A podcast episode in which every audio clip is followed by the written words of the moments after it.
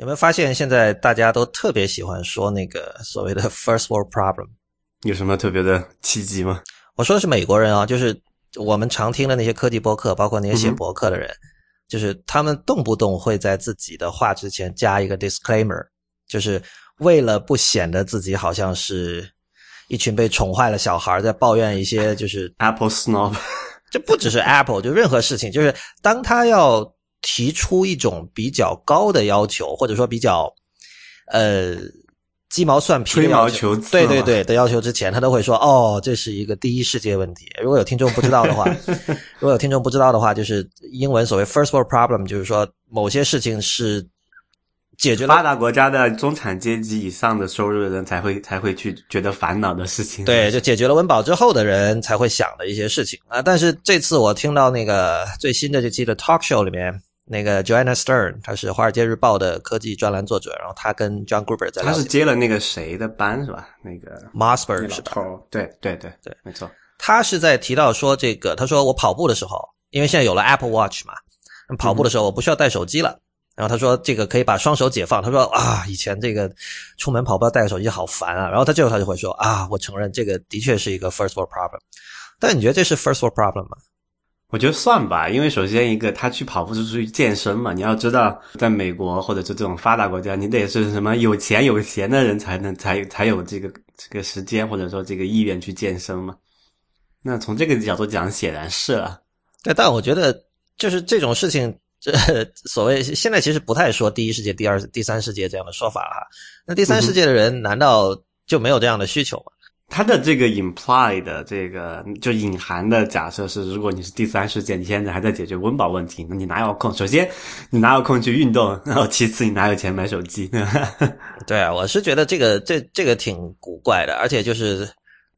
我是更希望一个人是彻底的诚实，就是你你是第一世界的，你就有第一世界的样子，就就这其实是一种在追求政治正确嘛。但他这样说了，不就政治不正确了吗？没有，他说了是政治正确，啊，对，我都，但我说他如果假设你那个方法去说的话，不就政治不正确了？政治不正确就很好啊，政治正确是不好。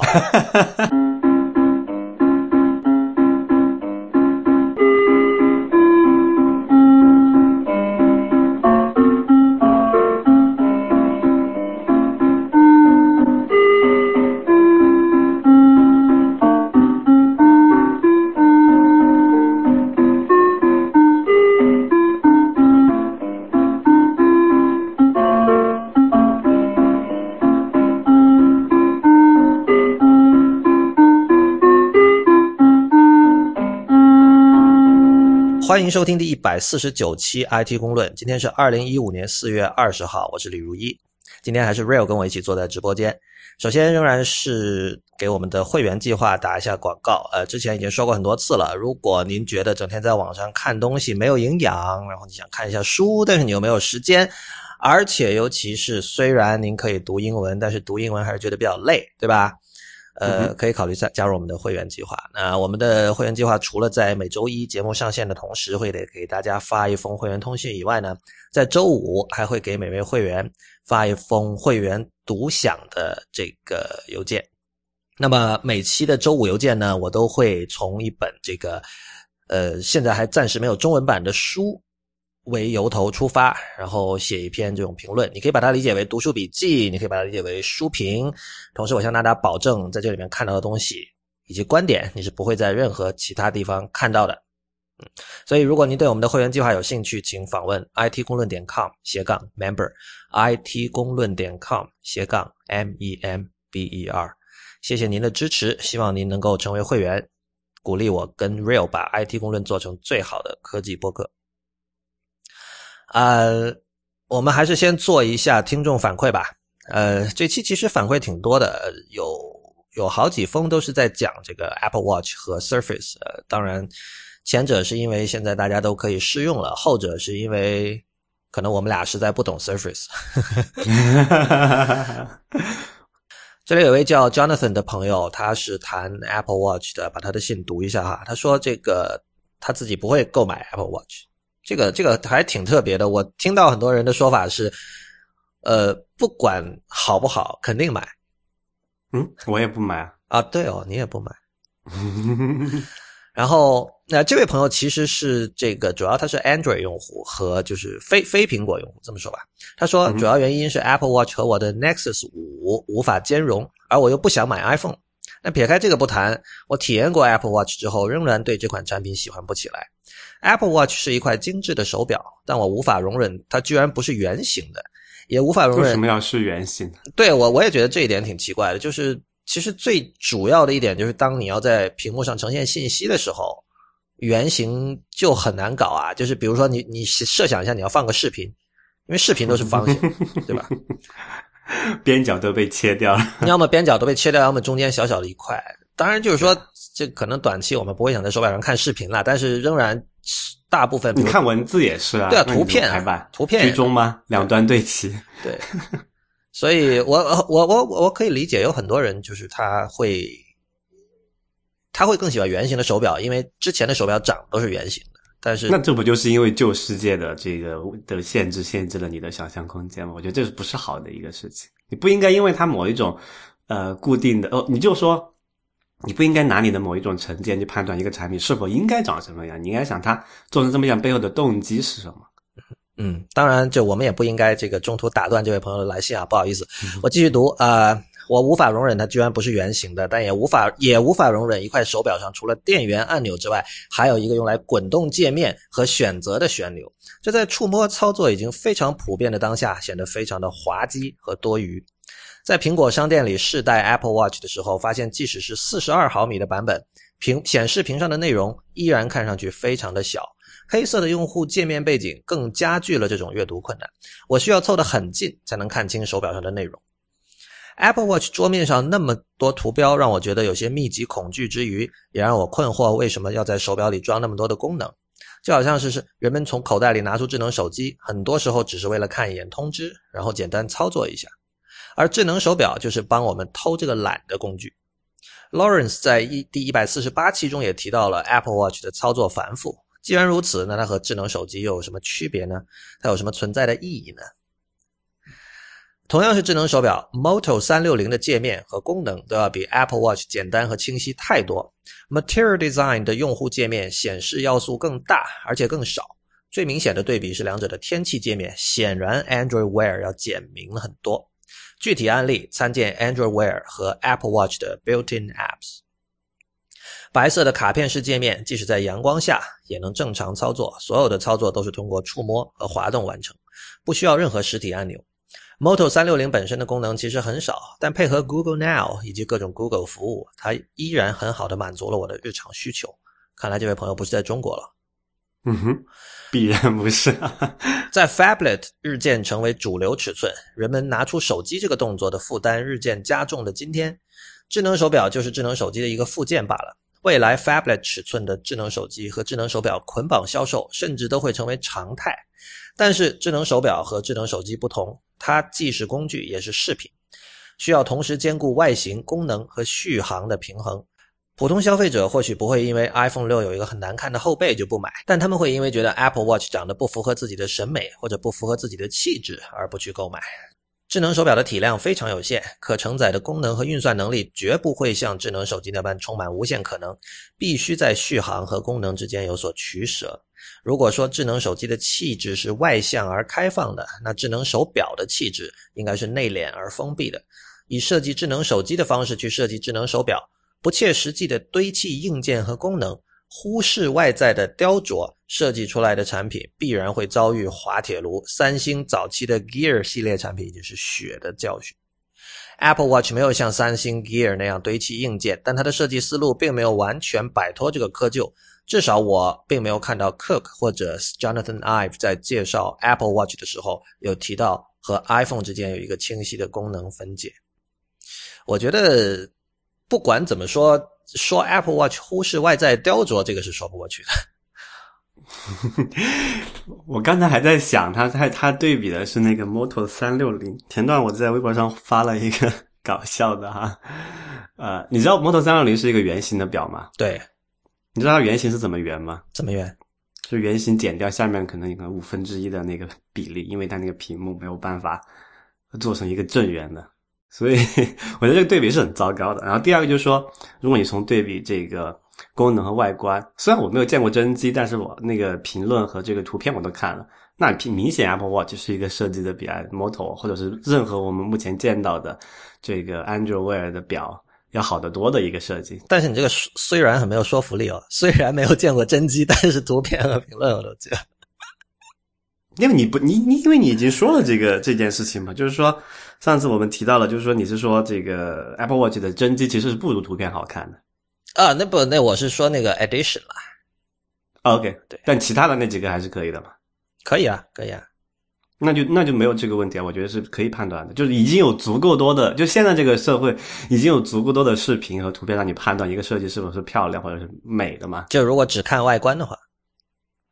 对对，就所以我觉得这件事情还是挺奇怪的，就是说，真的会有人觉得 Model 三六零设计在外就在在外外设，就是这个这个 hardware design 上是一个更比比 Apple Watch 更好的吗？我我很怀疑这一点。我觉得这位朋友其实我我主要觉得我不同意的地方就是他对于圆形的这种偏爱，就是而且而且这个事情我觉得他没有办法赢的，就是他肯定绝大多数人最后会。就是意识到原型作为需要显示复杂副媒体信息的一个设备，而且这又这么小，确实是不靠谱的，对吧？对啊，那他他关于那个交互那个那个其实也也挺也那个那个的，就说那个为什么还有一个按钮那个什么那个什么数字表冠哈？就这位朋友的思路其实是我们对您没有恶意哈，但是我我试着去去追溯您的思路，就是您是因为在。智能手表的前一代的这种移动智能设备，就智能手机和平板，他们基本上就把实体按键取消了嘛。然后就是您觉得就是那样的操作方式很简洁直观，然后您以此推论，就是说智能手表这一代的产品也应该这样。但是你可以想一点，就是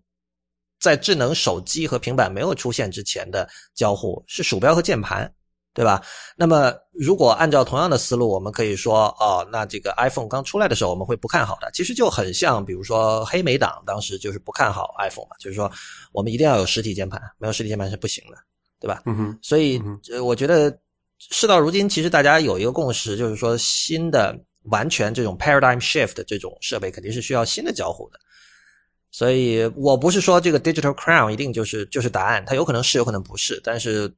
从逻辑上说，我觉得没有办法说，因为上一代产品是纯触屏，所以这一代产品必须也是主要通过触屏来完成所有的交互，对吧？我觉得这这个这这个这个他的逻辑和他说这个居然不是圆形的表盘是一个道理嘛？就是因为之前的表是圆形，所以我下一代表做成圆形，那这就很没有这个逻，就是没有任何的理由会要遵循这个规律嘛？或者说，就不是说他说的一定是错的，但是至少就是。不应该这样去 argue，我觉得就是如如果是你是在你是一个产品经理或者你是在一个科技公司，呃，如果用这样的思路来在开会的时候来讨论的话，就最终可能就是不是特别的好，对于你你们的产品来说，我觉得。对对对，没错。不过他说到有一点，我倒是他提到那个 notification，他说到这个人们从口袋里拿出智能手机，很多时候只是为了看一眼通知，然后简单的操作一下。你知道最近那个 Ben Evans 一直在想这个事儿。对，就是发了 有几篇了，在讲这个，就是他，他甚至他，我这个人有时候他的思维还是挺前沿的。他甚至认为这个，他原话是说，notification 会成为第三个 runtime，嗯，就他他本身会成为一个兵家必争之地吧。就是因为现在，我我我不知道你平时用那个 notification center 多不多，从上面拉下来。呃，还行吧，对，可能有不算少的时间在用这个东西。因为你没没有办法，你的这个主要的这个呃提醒都是从那里来的嘛？我其实用的很少，大部分时间我仍然是就是从这个 home screen 出发。我虽然我收到了通知提醒，但我会先划开，还是得一个一个点进去，对吧？也不是一个点进去，我我很少把那个东西从上面拉下来。我现在拉下来主要是因为那个我那个不用从上面拉下来，它不是会直接在你的那个锁屏界面弹？我知道，我知道一个一列表嘛。但是我觉得像 Ben Evans 描述的那种状态哈，就是如果说这个通知中心成了一个各各家各大呃，就科技公司以及第三方开发者去争夺的一块屏幕空间的话，他所想象那个世界其实是大家是把它拉下来用的，因为你你那样的话，你一次可以就是那是一它拉下来之后，它就占据了整个屏幕嘛，整个屏幕就被 notification center 给覆盖了，就好像你在那个 Mac 上进入那个 dashboard 一样，对吧？对对对，是那样的。不过我你说到这个，我想起来了，就是我每次换到那个拉下来，然后换到那个通知中心里面的做的唯一一件事情，就是把那些东西给擦掉。啊，对啊，对啊，对啊，对啊。现在当然就是 iOS 八之后，其实确实还不太一样了。比如说，我现在经常用的一个叫 Today Widget，就是因为我装了一个叫 pCalc 的第三方的计算器嘛。然后那事儿之前还闹过一阵，因为他们他们在 Today Widget 里做了一个完整的计算器，也就是说，任何时候你要算什么东西，你直接从往上从上往下一拉，然后就可以用一个呃全功能的计算器了。但是这件事情就当时被 App Store 还拒过，但后来又重新上了嘛。有一段时间 App Store 的审核员抽风，也不知道因为什么原因说你不能这么弄。嗯，呃，所以这是我现在常用的一个功能。然后，所以如果他把那个东西做到手那个什么 Apple Watch 上，你会觉得怎么样？抬手就可以按计算器。在 Apple Watch 上用计算器，肯定我觉得不会是一个什么好的体验吧。但是你要知道，用 Siri，、用 Siri 可能可以考虑。不是不是，我这 里要要自己吐槽自黑了哈。嗯，我我我小时候也喜欢玩那种电子表嘛，那个时候。嗯。然后我当时有一个很很 酷炫的一个表带，就上面有一个全尺寸的计算器。哇天呐，表带上。不是，就是那个表盘，就是一个，哦就它是一个数字表，然后它会显示时间啊上面有很多超多那种，就是比黑莓那个按钮还小，可能只有四分之一黑莓。但但是可以用，对，可以摁，对，你可以用手摁，然后可以做加减乘除，还有一些基本的四则运算那。你有实际在用它吗？我小时候就带那个表啊，不，但是你有在用那个计算器吗？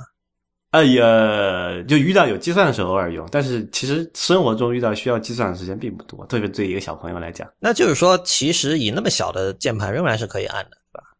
因为小朋友手小嘛。？OK，但是我就是说，这是一个，这是一个什么自曝黑历史的时候，当时觉得大家还感自我感觉挺好的。这让我想到了那个之前我在我们的 Instagram 账号发那张图片嘛，就是有有人就当年的那个，当年有一个很有名的电脑杂志叫 Byte，就字节那个字。啊，对对对对对，有点像那个感觉。对啊，那个有人看到了那个 The Verge 做的一个很好看的一个 Apple Watch 所谓的这个终极版评论的一个封面，然后他就把那本当年的 Byte 拿出来，当年的那个 Byte 上是一个人戴着一只手表，那上面有一个像是 Apple 二吧，Apple Two 的电脑。被微缩成了一个手表的大小，然后旁边你可以插一个软盘进去，就是把当年的 五点五寸软盘缩小成可以插到一个手表上的那样的一个状态。嗯，换成今天就是一个 SD 卡，对吧？Micro SD 卡。对，就是一个虽然它是电脑，但是感觉非常类比式的一幅图画，很有意思。呃，总之就是说，这个刚才说什么来着？啊，Notification Center，我觉得就是其实你没发现吗？就是 Mac 上面的 Dashboard 一直是就是有点鸡肋的嘛，我不知道那你现在用 Mac，现在它的那个叫什么侧栏的叫什么？也叫 Notification Center 那个我也不太用。但我我想说的是 dashboard，就 dash dashboard，其实现在 iOS 上的那个东西是把这两者是把 Mac 上的 dashboard 和 Mac 上的 Notification Center 结合在一起了嘛？因为现在有一个问题，就是说，可能说下一个版本的这个 OS Ten 就不会再有那个 Dashboard 那个功能，就用 Center 来取、取代它，对吧？对啊对啊对啊对啊这就是我刚才说的嘛，就是它干脆干脆就是把它就彻底的结合在一起，因为现在 dashboard 在左边，Notification Center 在右边嘛，对吧？他他觉得对对对，因为在 iOS 上已经统一了，这也是他们常见的做法，就是什么东西先 iOS 上出了，然后 Mac 去学嘛，这不是过去几年苹果一向的一个路径。因为我我自己就在用那个面 Dashboard 的时候，其实还挺明显的。比如说刚才我要录音，我得先把那个 Dashboard 打开，它不是往上拉一下，往下拉，然后上面会出一个呃免打扰的那个按那个开关嘛。啊，这样的话，我的那些什么其他的，如果任何有软件发出声音，它都不会，就是那种嗯什么 message 的提示，它就不会响嘛。OK，然后第二就是说看那个天气，你知道我毕竟身处这种寒带，要看一下那个什么出门啥天气，要穿多少衣服，或者说要准备什么样的这个鞋或者服装之类的。当然你说看一下窗外也行，但是因为呃室内有这个采暖情况下，你是没有办法直接判断外面到底有多冷的嘛。对对对，啊、然后还有一个挺重要的功能，就是我们录音的这个伙伴经常都不在同一个时区嘛，是这样的话要看一下我这里时间对应到对方的时间大概多长时间，然后看一下是否合适，要 schedule 的这些东西。然后的话，它会显示那个你当今天的就是接下来几个小时要做的那个日历的行事历嘛，嗯，就我觉得还是还还挺常用的，其实。你说的就是是你刚才说的都是 Mac 上的 Notification Center 对吧？对对对就是在 Mac 上你点那个，现在是在屏幕最右上角有一个那个三条线，然后汉堡包的那个图标，那个不算汉堡包吧？汉堡包是就三条横线啊，对对对，这个是它是更像一个 list of 无序列表。对对对，然后对比在这个 iOS 上面的话，其实 notification 用的很少的，就主要就是说，哎，把那个什么通知都插掉，不要老是出来烦我。啊，这我觉得这就说明 Mac 对你是一个彻底的一个工工作机器，然后手机对你是个娱乐机器，对吧？没错没错，因为我大部分时间都是在那个一台 Mac 上面嘛，就是做很多事情，然后写写东西、看东西。手机就是属于你离开桌子的时候，发现哎要回一个消息或者看着什么东西的时候，就就什么就有那个什么说法嘛，仅限什么上厕所、外出行走的时候用。我是觉得，因为现在大家在 iOS 上的通知中心里做的事情，其实基本上都是就所谓的 messaging，用英文说，那就是说各种不一、各种各样的，这是广义的 messaging，就各种各样的信息被传来传去的嘛。这个信息未必是别人发给你的一条短信，也可能是这个商家或者第三方开发者发给你的一条，对吧？关于他们的软件更新的一些通知，或者说，对吧？这个呃某一个你的 Dropbox 上某一个文件发生了变化，这这样的通知。所以对，呃，加上现在其实现在 iOS 八的 Notification Center 对副媒体的呈现能力就已经已经不差了。你不要说副媒体了，你就基本它确实是个 runtime 了，对吧？里面都可以跑一个那个计算器了，是不是？所以对啊还真的不知道，就是以后会不会这个那里面有各种各样的小程序、小 widget，对吧？可能分分钟的分分钟会比现在的这个 Mac 上面的 dashboard 更加复杂的东西会在上面出现，都不一定。因为这是一个，这应该算是某种 model view 吧，就是你把 notification 拉下来之后，其他的事情都做不了了嘛。啊、对，这绝对是一个模态的对话框。对啊，这是一个 model view，然后所以所以这个东西大家会去争，我觉得很可以理解，因为你一旦拉下来之后，用户的注意力就全部放在你这里了，对？对对，没错。好吧，那个我们继续下一条反馈，这是一位叫这个用拼音看是大概相当于刘春这样的一位朋友发来的，他说呃，他主要谈了 Surface 啊，他说这个就我对于新 MacBook 的有限试用来说，它的那个键盘的手感实际上不如 Surface Pro 三的 Type Cover，可能只是略好于微软已经放弃了的 Touch Cover。哎，这跟你之前的体验不一样哦。我是觉得不是，因为这这这个就是怎么说，每个人就是感受不同吧。手感对不同，因为我也认识其他的这个 Surface 的用户，觉得还是 MacBook 那个好。但是，但我觉得其实这些事情都很、很 trivial，这不是什么大不了的。我相信，不管你喜不喜欢新的 MacBook 的手感，你大概用上，很可能一天你就习惯了，或者不行的话，反正反正你买了之后总是会习惯的。对。人都是人，其实是很 flexible 的。其实你知道，我最早看到这种线上的这个机械硬盘玩家在讨论说这个键程，就是那个键摁下去有多深这件事情的时候，Key travel，嗯就我觉得是很陌生的，因为我也是一个可能从一九九零年代末就开始频繁的在网上打很多字的人，我从来没有考虑过键程这个问题。然后，嗯就是你知道，你看到网上有的人会觉得键程深好一点，有的人觉得浅好一点，但是这些东西我觉得确实非常的 arbitrary，因为你你怎么说呢？你我是不是可以说键程深，你这个做工更大？其实不是，难道不是更疲劳吗？为什么键程深会好呢？是不是？呃，这里面其实就用力不同，还是有不同的需求的。就是，就如果你玩游戏的话，键程深一点，可能那个感觉控制感会好一些。精按还是说就是不不不不会担心被摁坏是吧？还是怎么样？呃，我不知道，就是你知道有人是一种很奇怪的这种触觉的生物吗？嗯，可是他会觉就会觉得有时候那种一小小的那种不同的深浅或者力度的变化，会对会让你对整个这个东西的体验甚至情绪产生影响。我可以理解啊，就是比如说像新 MacBook 这么浅的键程，你要去玩游戏的话，你你有时候根本就不知道自己有没有摁下去，那这时候心里会发慌，这我可以理解。对对。然后刚才你说那个那个什么，就是键程深是不是一定更费劲？其实也不一定，那跟它的那个压感或者力度是有关系的。就多少多少多少多少克的按键嘛。嗯，是吧？因为我我是用过 Cherry 黑轴的人，OK，然后啊，我还用过更重的，就 IBM 那个呃 弹簧键盘，对对对，就是呃嗯，IBM 那个确实会让你感觉到有点重，但所有其他的，我觉得就我觉得对成年人的指力来说，应该不构成什么明显的区别吧。可能打的时间久了还是有点区别，我觉得。好吧，我自己因为我到现在我还是经常在苹果的键盘和一个呃机械键盘之间切换，就每次切换其实其实都会有涉及一个重新学习的一个重新适应的过程，但我觉得就不多大点事儿啊，真是的。没错，所以我觉得这个就看个人的喜好吧，我觉得。然后因为我自己还没有去试那个 MacBook，可能还没有上市，就是我还周围的店没有办法用到嘛，所以现在不太好判断。但是，呃，我倾向于呃，就是可能就你你跟我的这个对这方面的这感觉应该是比较类似的。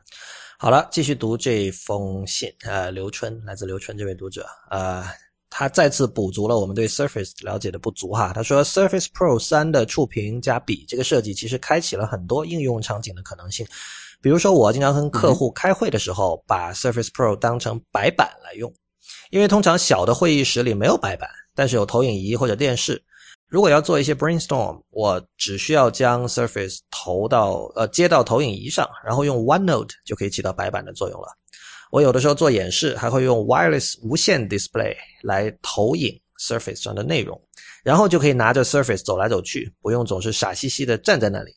我用的 Surface Pro 三是 i 5的处理器，呃，八 G 内存的型号，足够强大，甚至可以跑 Visual Studio。所以我现在出门工作，无论工作内容是什么，带一个 Surface Pro 三就足够防身了。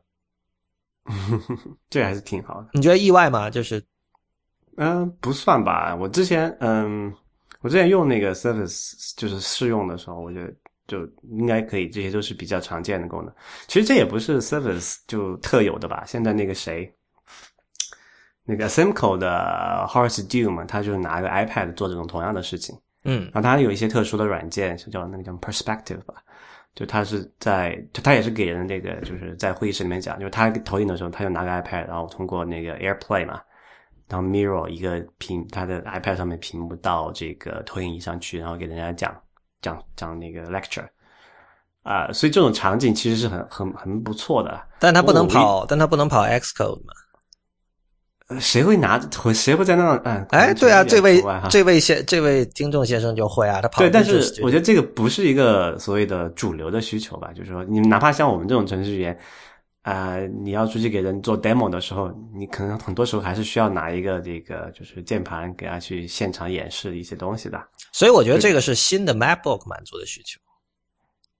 嗯，其实 Mac 不能不能无线投影嘛，所以还有点啊，但以后它它那个可以通过那个 Intel Wireless Display 的方法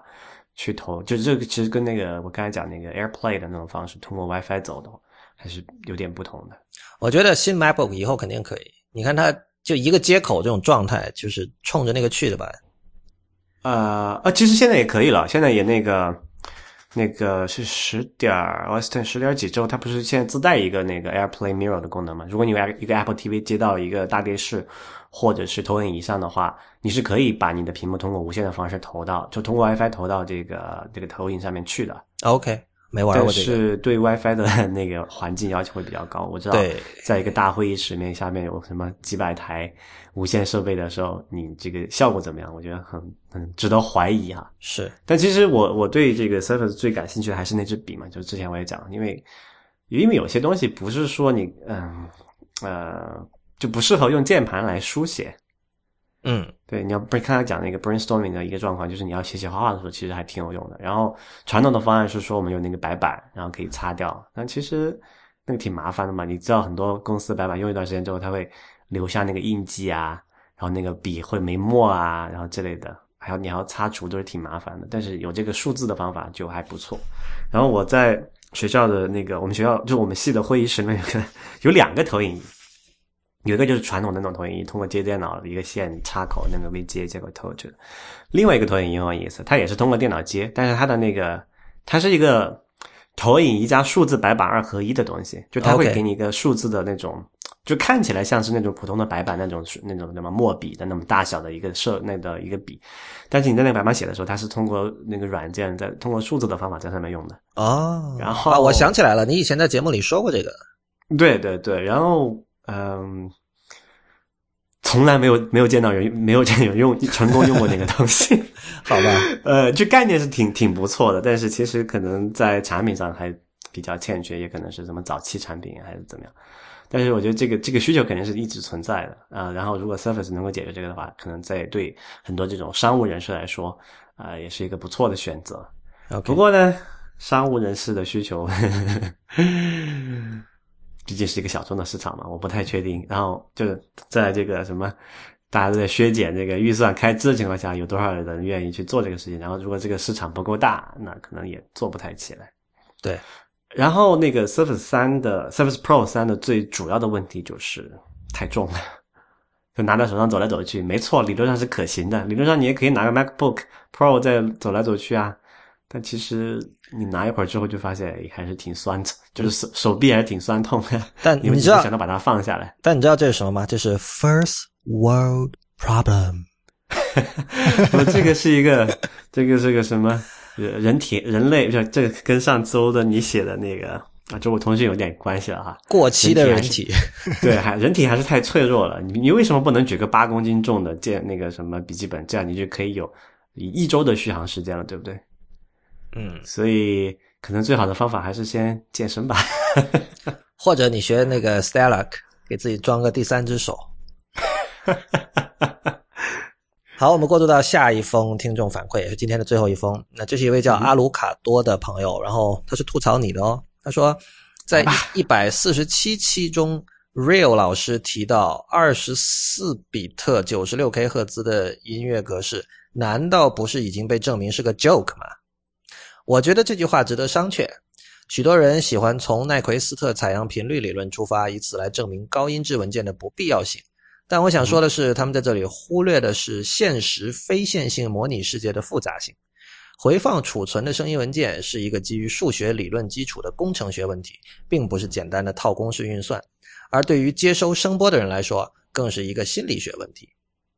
Dan Lavery 是一位在这个音频硬件领域中很著名的设计师。他在2004年写的那篇《Sampling Theory for Digital Audio》中就有提到，采样频率和音质。存储容量和运算速度之间是有 trade off 的关系，高采样频率当然不是毫无意义，这对于 DAC 的设计上来说是有好处的，更方便设计滤波器，降低成本，减少 DA 端的高频衰减。而 bit 量化精度的问题，则更是和现代录音工业的响度战争大有关系。许多反对者喜欢搬出这个测试，就是他给了一个链接，来证明量化精度对人耳是多么的不敏感。在我看来，这个测试和前段时间那档用我的滑板鞋来测试耳机音质的节目是同样的不可理喻。何更何况，DAC 中数字音量的调节不也是需要一定的量化精度来做基础的吗？关于这个问题，互联网上的争论颇多，但大多数人并没有能力去做第一手资料的研究。我不指望这一两段连粗浅都算不上的文字可以为作为为任何理论作证。但这里有篇文章，确实可以推荐给所有不熟悉但又想了解这个问题的人去看。这篇文章叫《The Science of Sample Rates: When Higher is Better and When It Isn't》。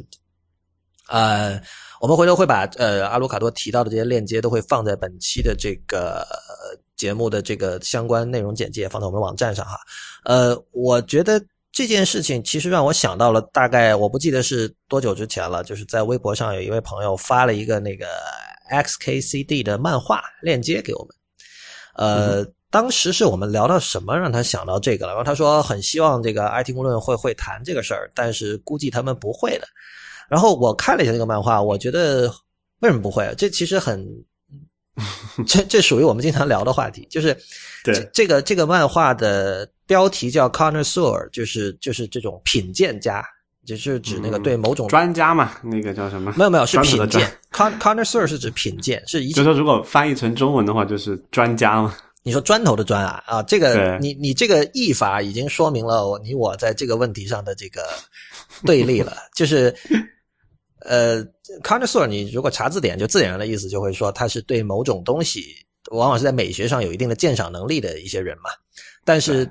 Real，你选择把它翻译成“砖头的专专家”，就是说你认为很多这种所谓的鉴赏是扯淡的，对吧？我可以这么理解。但他那个漫画的这个主题就很适合这样翻。哎，是的，是的，是的。所以你你给大家解释一下这个漫画吧。呃，好吧，就是就漫画一共有五四格，然后大概意思就是两个人的对话，然后这个甲某甲对某乙说：“呃，你能忍受这个很廉价的这个红酒吗？”嗯。然后那个那个乙就说，反正红酒尝对我尝起来都一样。对，就是我我都是某乙。然后然后某甲某甲是我。哎，要不我们演一段这 这段好？可以啊，可以啊，可以啊，会好玩一点。对，说，喂啊，就你现在就是某甲，然后我是那个某乙。Real Real，你怎么能忍受这种红酒啊？这种这么廉价的红酒？反正反正喝起来都差不多。那是因为你没有尝过真正的好酒，好不好？就你稍微花点心思的话，你就知道这是一个全新的世界。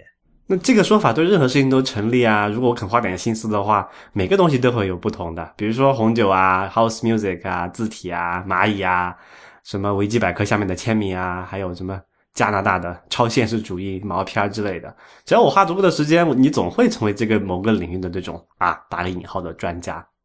但显然每个东西是不平等的嘛，有些东西就是比其他东西有深度嘛。我觉得你是在夸大其词了。那我如果把你关在一个小黑屋里面，逼着你听五百个人唱的，就五百个不同的人唱的《我的滑板鞋》，你也会听出哪些会好哪些会好一些，哪些会差一些，对吧？然后接下来就是这个漫画最后的一格，就是这个叫一年以后，我们发现就是有两个人在这个一个小黑屋里在说各种玄而又玄的关于这个《我的滑板鞋》的各种各种各种评价哈。这这这里需要说明一下，就是他原文说的是这个把你关在小黑屋里，然后有里面有五百张照片，这这个照片的内容都是这个 Joe Biden 在吃三明治，但是因为可能就是不一定每个人都就中国人都知道 Joe Biden 是谁，我们就换了一个大家可能听说过的一个一个东西。但是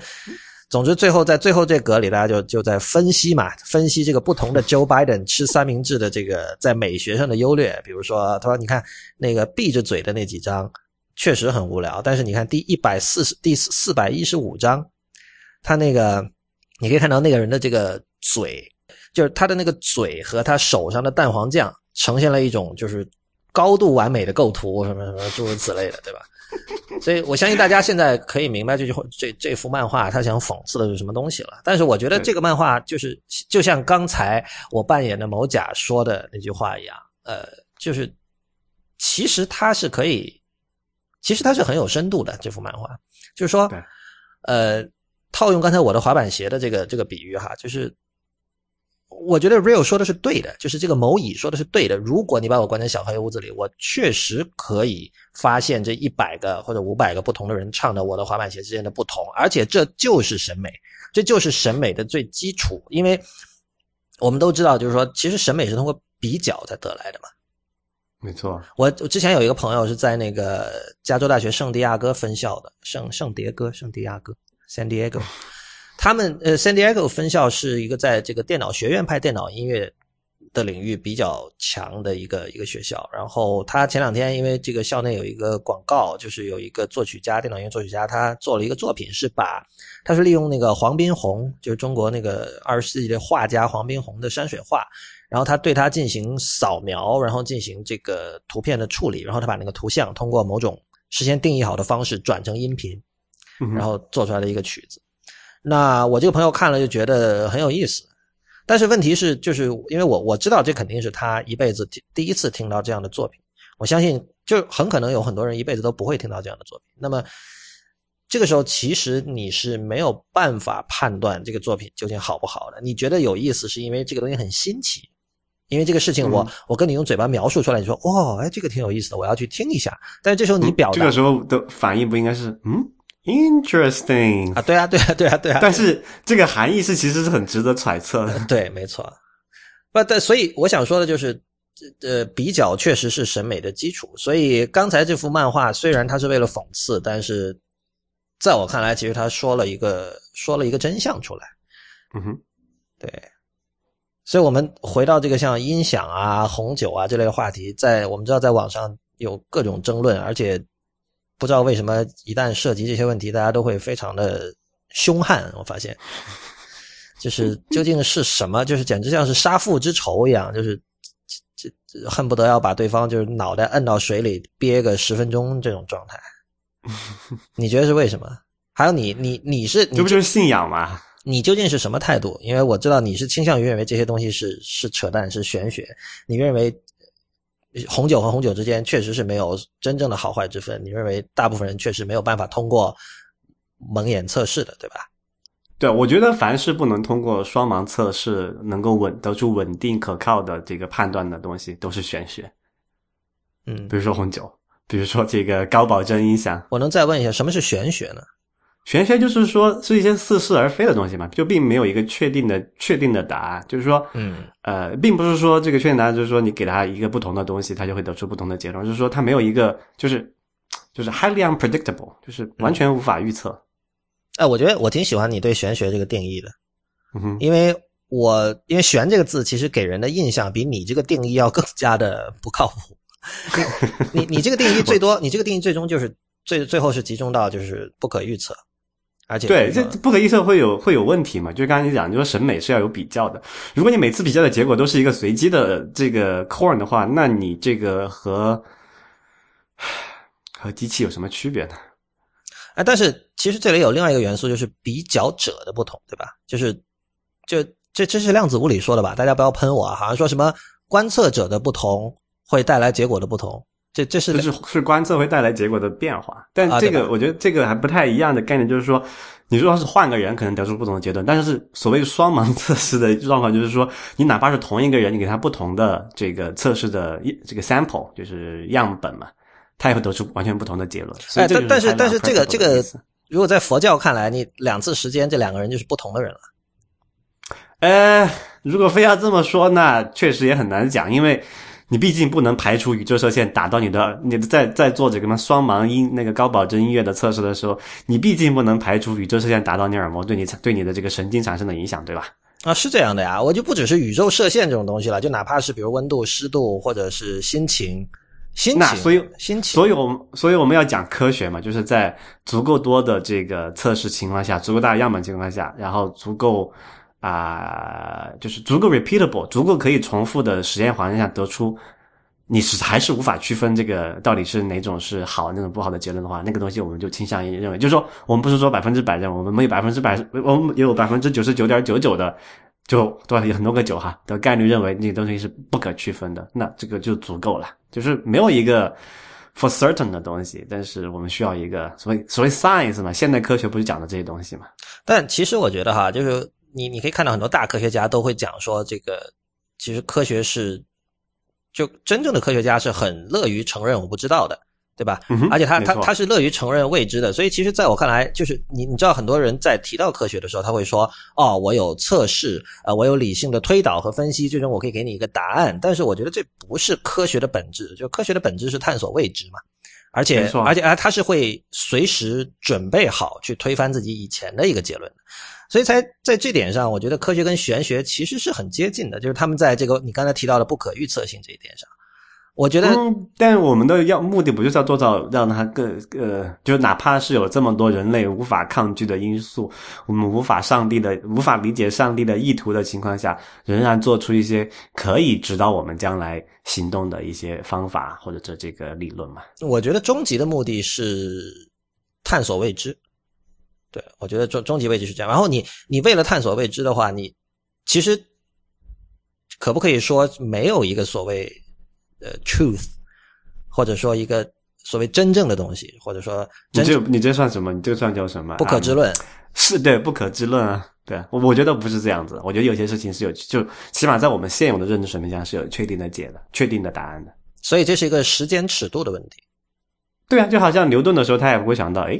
我这个。这个什么，我我我观测到的那个什么行星运行的东西，什么什么各种经典物理情况下，还有还有，如果我把这个尺度缩小到某一个新的领域，就是微观的维度，就就会有问题，就没有你我们在现有的认知情况下是没有办法判断那种事那种事情的嘛。或者说，那我们现在你说可以呃，如果你假设未来它会出现一种更新的认知、更新的理论、更新的这种科学知识，让我们知道啊，有些东西是可以判断的，就是但只是说。我们在现有的情况下无法判断，但是其实对我们这个认识也是没有影响的。就好像你说，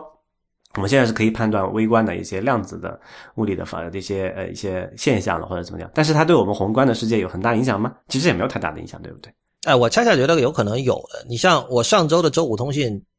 其实涉及到了一个我一直以来很执迷的一个一个一个课题，就是说，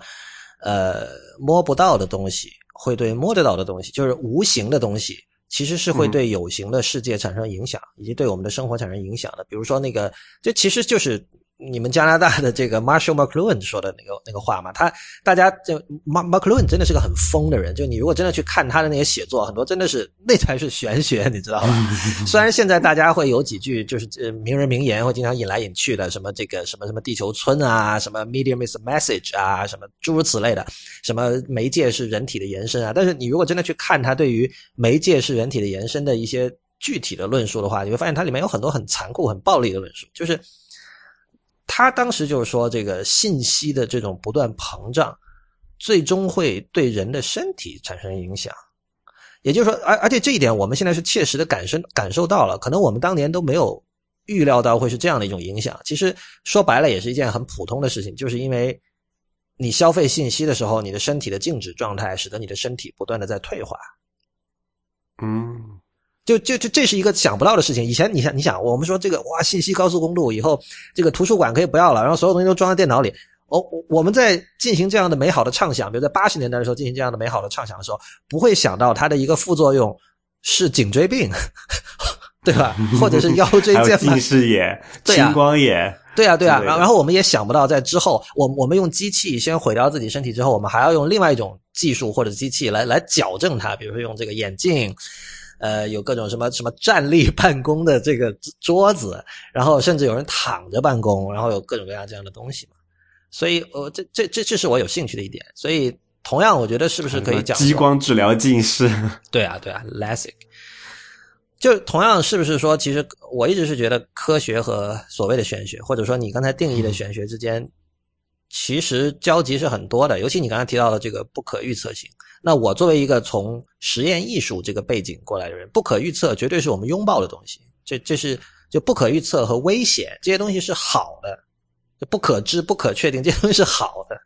哎，我觉得这个可能是科学和艺术的一个一个，或者说就是一个分界吧。我觉得科学还是要在在一些这么多不可知的东西里面，去画出一个啊小小的一个区域，说哎，我们这个我们对它有足够多的了解。然后使得我们有足够的信心，说，哎，我们以后可以按照这个理论所指导我们的方法去判断未来还没有发生的事情。嗯，那如果你这个发，如果你这个理论成功了，就是说，那你判断的结果是，呃，是在很大程度上是可信的，或者是被验证是可，这是是是这个理论是正确的。但是不是说这个理论正确，并不是说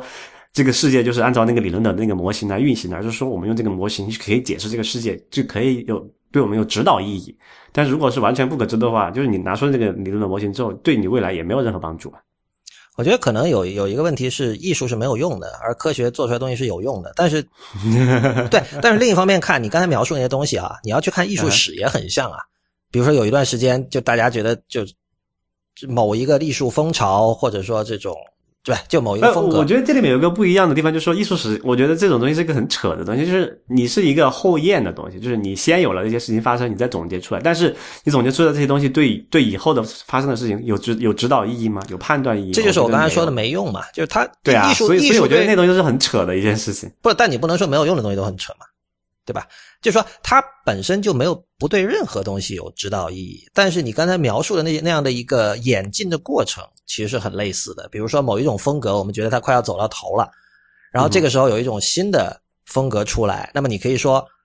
开创那种风格的人，比如说像什么像杜尚这种人，或者像这个，比如说最早的印象派作曲家，他对于之后的，就是过未来那几十年的那些作曲家是有指导意义的，对吧？所以在这一点上，两者确实很像。OK，嗯啊，对，这个算一个特例啊，就说，但是这不是特例啊，我觉得这是一个，这这恰恰是两者最接近的地方。我觉得，就就我就觉得有些很多这种我们在刚才讲讨论很多玄学东西，其实就是属于我讲那种嗯有趣但无用的东西。嗯，所以 Apple Watch 也是这样的一种状态，对你来说，这个我还还不确定哇，你等我先完了再说。OK，您现在收听的节目是 IT 公论。音乐之后，我们来跟大家讲一讲这个 Periscope 以及其他的一些新闻。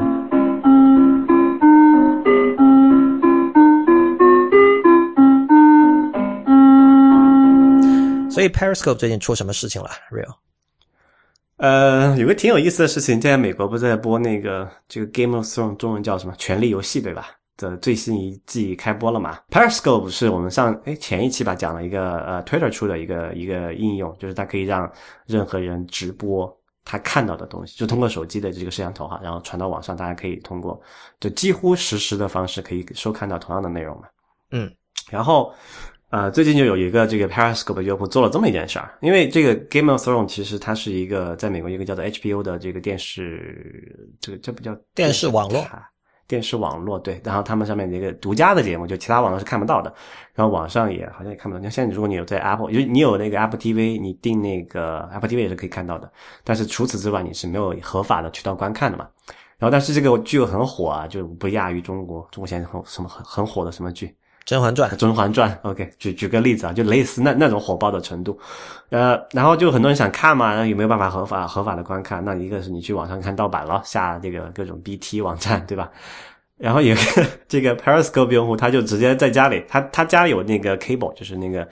订阅了这个 HBO 的有线电视节目啊，他就在 用手机拍他的电视上面的内容，然后直接传到那个 Periscope，很多人在那里直接看。就感觉什么呢？就感觉以前就那个什么电影院看小电影有人盗录嘛。我我觉得这个行这个行为很 hardcore，这个对，道路你还不能实时的，你还得偷偷拿出袋子然后再给别人看，而且传播范围有限。他这个是可以实时的，就是在那个这个节目上映的时候，就可以给大家同步在那 game 那在那个 Periscope 上看到，就是他的关注者哈。然后那个 Periscope 就把他账号封掉了。好，这个事情让我想起另外一件事情，就是你之前在知乎上问，啊，有个问题是，哎，问题原文是什么来着？我忘了，大概意思就是说，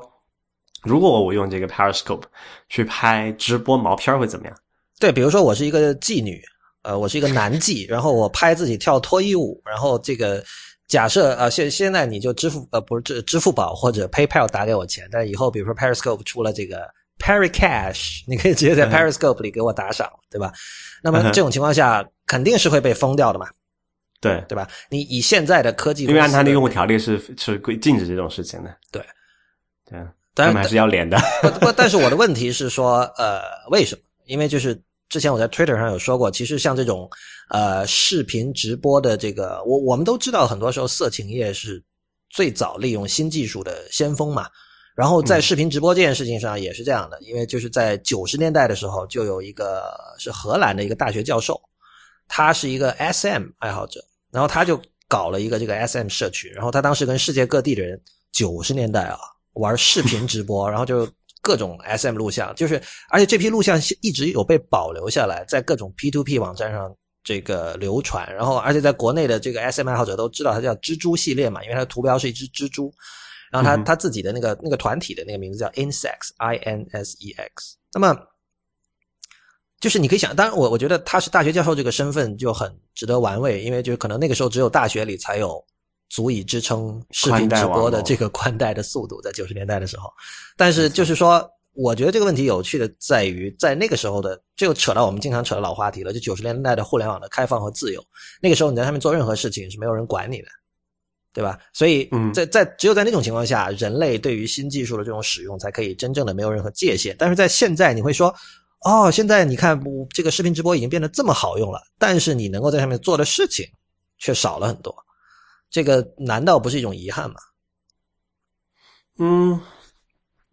对啊，这个这个跟我们之前讲了好几期提到过这个主题，其实我觉得还蛮重合的。就以前你觉得在网上可以自由做很多事情，那是因为就就权力还没有顾及到你那里来，觉得你这个什么小鱼虾没没空理你，对吧？现在不一样啊，现在权力盯着你呢。我我当时想问的问题是，比如说某一个国家在那个国家，这个妓这嫖妓是合法的，对吧？有本国就是加拿大就是是吧？对，有红灯区。那么首先就等于说你们国家法律已经规定了这个嫖妓是合法，那我为什么我利用新技术嫖妓反而要被禁？这是不是属于不合法的？那么有很多人的一个常见的一个思路就是说，因为 Periscope 是家商业公司。而且他也没有上市什么的，就是他他完全可以做任何他在法律范围之内。不，我觉得因为它是一家美国公司，然后他所在那个地方是是违法的。没有没有，我我刚才是一个架空的，我我现在是一个架空的讨论，我就假设他比如说他是荷兰的阿姆斯特丹的或者是 OK。但是但问题是在于说，我觉得哈，如果因为现在那个我们看到科技界是在整合嘛，就是说大的越大，小的马上就被要么被吞并，要么就干脆就就做不下去了。那么如果说以后 Periscope 成为了全球第一呃这个视频直播平台，就是它相当于 YouTube 那样的地位，或者相当于 Facebook 那样的地位，那它就是一个事实上的垄断的地位。那么在这种情况下，如如果我们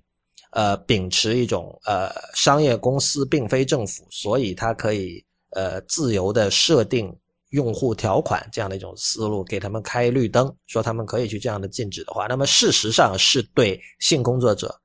造成了损害的，就是使得性工作者没有办法去使用最新的技术来谋生。没错啊，那你觉得他的这个自由，你你你的问题是说他是否应该有这个自由决定这种事情，是吧？我是觉得，就是说这事儿我们得想，我当然没有答案了，但是我是觉得，首先对我个人来说，我觉得不爽，我觉得应该想出一个办法让来。我们老说 accessibility 嘛，其实这个也可以视为 accessibility 的一部分，就是你怎么让，比如说妓女。可以 access 到新技术，那这个事情，那我跟你讲一件更不让你更不爽的事情好了。嗯，啊，前段时间好像还不够多一样。对，前段时间 Tim Cook 不是写了一个公开信嘛？你还记得吗？记得，他写过好多封吧？就反正就是，你知道他他在讲那件事情是什么吗？嗯，就是那件事情大概是这样子，就是说在美国，就在美国，起码宪法里面是说人人平等，你你没有权利去歧视同性恋者，或者说有不同于正常人的。这个性取向的人，对对，然后那美国是个很 很很神奇的国家，就它每个州它有个有自自己自制定这个州的法律的东西嘛，然后有几个州那种比较保守的州就出最近出台了这么一个就还在讨论中的一个一个这个法案嘛，就是说没错，我们可不能拒绝这个比如政府的公务员为同性恋者提供服务，对吧？嗯，那么但是我们可以说。比如说，你是一个假设你是就美国等同于民政局的这么一个机构吧。如果你是这个民政局的工作人员，你给同性恋者颁发了这个结婚证书，我们就可以撤销你全部的工资，就不发工资给你了。OK，我们也不开除你，我们就不发工资给你了。OK，呃，就 Tim Cook 就写信，因为他他是一个他是 gay 嘛，嗯，然后他就在写信，就就公开信去呼吁，就要要抵制这种事情。啊，这个其实跟在为什么要绕大圈说这个事情，其实跟这个 Periscope 你你讲那个事情是有是有同样的啊，就是内核是一样的，我觉得内核恐慌，就是说它本质上都是说啊，呃，商业公司可以做什么，它它是否受这个宪法的约束，嗯，然后这个州政府是否受这个的的出来的具体法案是否呃受宪法的约束，是否违宪，对吧？这边其实是有很多这种。很灰色，或者我们现在就讲嘛，科技进步太快，那个什么道德伦理法律都已经跟不上了嘛。对，这就是我其实，在有一期的周五通讯里，我写那个 Bruce Sterling 那个叫有一本书叫《The Epic Struggle of Internet of Things》，它里面就提到，其实现在五大科技公司，苹果、亚马逊、微软、Google 和 Facebook，就他们很多时候不只是富可敌国，就他们已经在挑战很多，在挑战政府了。对，没错，对。但其实我对这个事情的看法，我还是挺简单的，就是说，啊。如果是做一个商业公司自己独立的这个商业决策，决定说我给哪些人提供服务，不给哪些人提供服务，我觉得这是可以的。嗯，就哪怕他说啊啊，我这个呃，我苹果的不是想说说这个不好，就举个另外一个什么例子吧，我这个某一个科技产品，我就不卖给同性者、同性恋者。嗯，那那你能把他怎么定？就是他得承担后果嘛，他愿意承担后果，他没错，对啊，没错。啊，但是还有个前提，就是说这个东西是说是可以有，其实它是一个非垄断的产品，它是有竞品的。嗯，就是说你们你如果假设呃嗯哪个厂商会 做会做这么疯狂的事情，anyway 随便找一个叫呃呃 A 厂商吧，对某厂商就好了。某厂商他决定说我不卖给我的手机不卖给同性恋者，可以呀，那我就买那同性恋者买 B 厂商买苹果好了，或者他不卖给所有戴眼镜的人。对，这这我觉得这个是没有问题的，但是说。呃，但是你说，呃，我这个，我这个是互联网接入商，我这附近就这么一家，然后我不接，我不我提不提供给同性恋者这个接入，那这就有问题了，因为你具有垄断地位，让人家没有选择了。不是你你说这个其实最终是涉及到我们上次说讨论网络中立性时候说过的事情，就是什么样的东西属于基本人权嘛？对对，没错，就是我觉得这个东西是。呃，甚至不说基本人权，那个那个是一个有一些道德的这这这个争论上面，我就说从一个正常的角度来讲，是否存在替代产品的方法？对对，来来是这个，我其实个比相对来说比较比较直观的判断说，呃，是否应该去遵守这个所谓的就人人平等 equal right 这种东西嘛？对，所以我那个问题问的就是这样的事情，就是说，呃，我们都知道垄断本身不是问题，这有问题的是你利用你的垄断地位去对去做恶，对吧？去作恶，去打压对手，或者说为自己谋取某种商业上的利益。那么，如果说 Periscope 成了这个视频流播、直播的这个垄断，然后它又它的这个 Terms of Service 又明显明确禁止任何色情服务的话，那、那比如色情工作者其实就是没有他就被歧视了嘛。就没有 alternative，对啊，他没有别的东西可用啊。所所以在这个里面，我觉得这个就是说，呃，这这如果他不是垄断，我觉得这个事情没有问题的。然后同样的，就但刚才讲那个 Tim Cook 写公开信反对那个美国有几个州的呃的这个州法律的问题，我觉得那个就是有问题的，因为你在那个州，你只能选择去那个那个那个那个机构去给你颁发这个结婚证书，对吧？嗯，它就是一个垄断的东西，它就是个公共品啊，所以呃，那个就是我觉得是有违宪嫌疑的。其实呃，我真正反对的是现在科技界的一种一种洁癖，我觉得。就是说，呃，具体那反你应该反对苹果，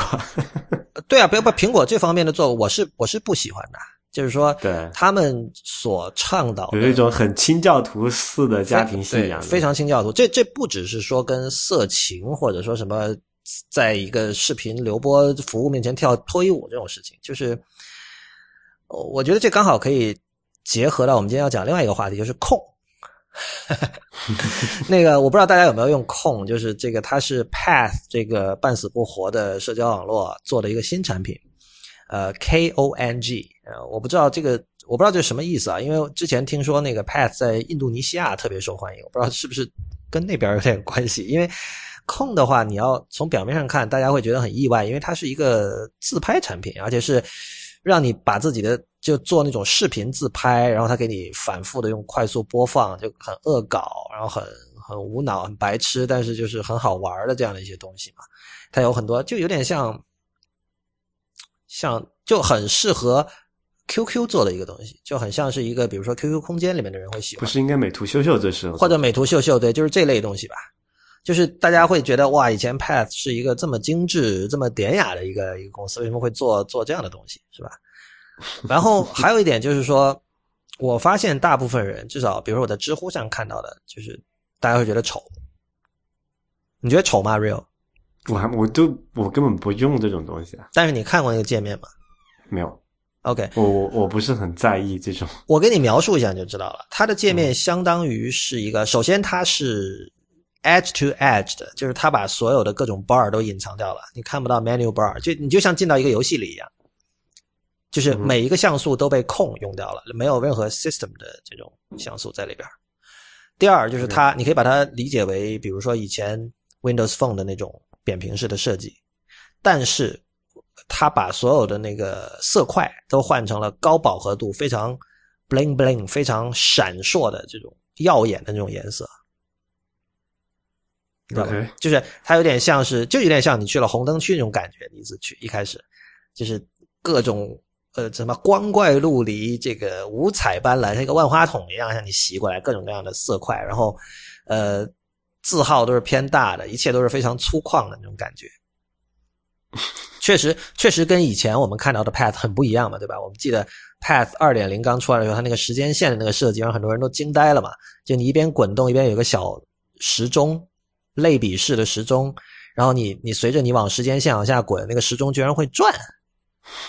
各种小什么小 gadget 啊，你对眼前一亮。对，包括就最最会干这种事情。对啊，对啊，就是他他已经对这种东西的执迷到达了一种很多人觉得他是过度设计的一种程度了。包括他那个后来被无数人，包括这个 Web 版的淘宝手机页面在内模仿的那个那个那个界面，就是一个按钮是个加号，你点开之后它散出五个小的圆圈，然后分别是不同的功能，就那些设计。然后这样一个公司现在做了控这样的一个、一个 App，但是我我所我觉得我觉得任何人你可以说一个 App 丑或者不丑，但是让我吃惊的是，大家一致的认为控很丑。我觉得，我觉得这也是种这也是种趣味嘛。不，我我我觉得这其实就是科技界的洁癖主义给大家带来的结果，就是就为什么一定要漂亮是吧？不是为什么一定要漂亮，就是说苹果的那种，比如说呃黑白灰三种颜色，对吧？因为因为这三种颜色是最 universal 的，它不会引起任何人的反感，通常。然后这个一切东西要简洁，要简约，呃，要让你不用动脑子，让你一看就明白，傻瓜式。我以前无数次的用那个浦泽直树的漫画《二十一二十世纪少年》里面的那个朋友乐园来描述这个，来来类比，比如说你去一个 Apple Store 里那种体验嘛，就是你被服侍的很好，很舒服，然后你你能想得到的东西，甚至你还没有能想到的东西，一个一个一个产品都帮你想到了。我我们现在这么讲，我们觉得这是一件很值得推许的事情，但是你其实这个就是一就是所谓现代 consumerism 消费主义的一个陷阱嘛，对吧？你如果你自己没有能想到的东西，呃，这这个这个听起来很左派啊。然后有一个资本主义的商家帮你想到了，然后帮你满足了，然后去赚你的钱，就这这真的是一种很好的状态嘛？我觉得这是需要考虑的。然后当你这个时候你看到了完全在这样的一种呃沿袭自一百年前的简约主义，我记得昨天你们和肖吉姐的那期内核恐慌，肖吉姐其实